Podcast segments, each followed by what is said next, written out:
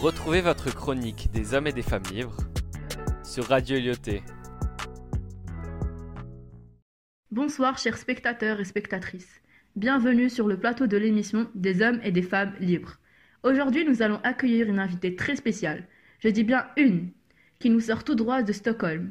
Pas le syndrome, bien sûr, mais la ville. Je vous prie d'accueillir avec un tonnerre d'applaudissements Greta Thunberg.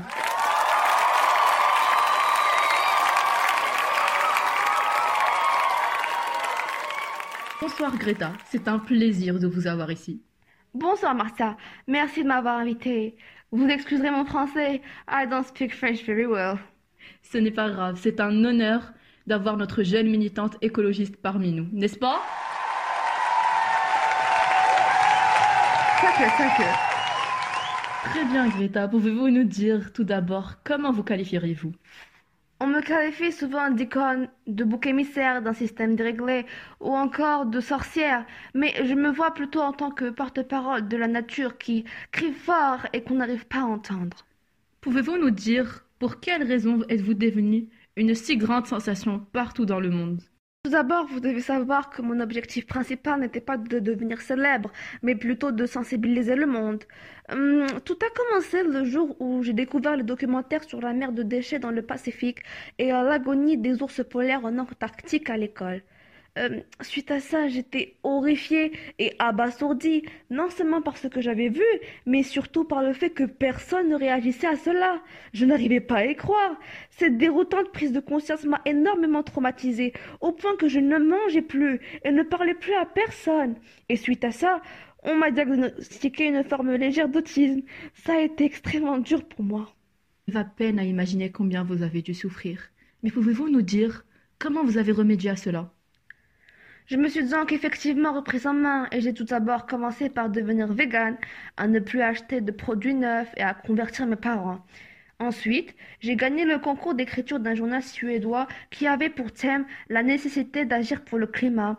Et c'est à partir de là que j'ai eu l'idée de faire une grève scolaire pour me faire entendre. Sauf que personne n'était vraiment intéressé.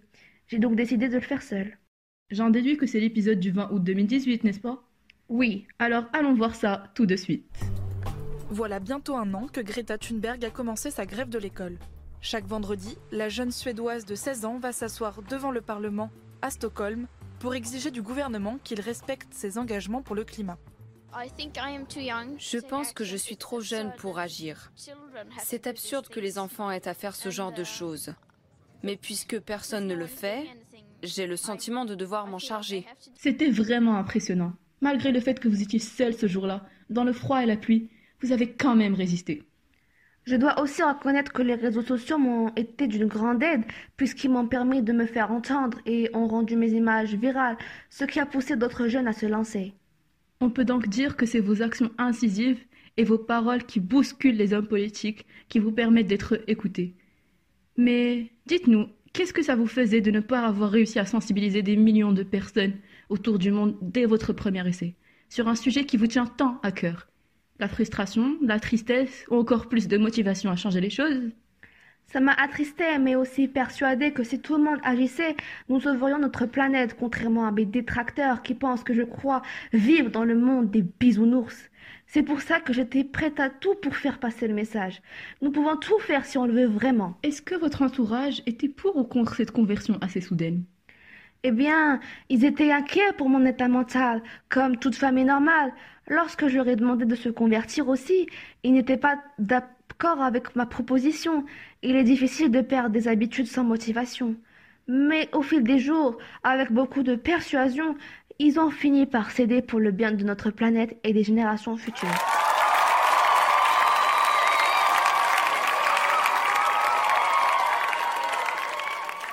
Je pense qu'on est tous d'accord ici pour dire que c'est un geste brave de votre part. Ce n'est pas facile de persuader des gens, mais vous l'avez fait pour des millions d'inconnus. Vous les avez tous réunis pour un seul et même but, et pour cela, on vous en félicite, n'est-ce pas?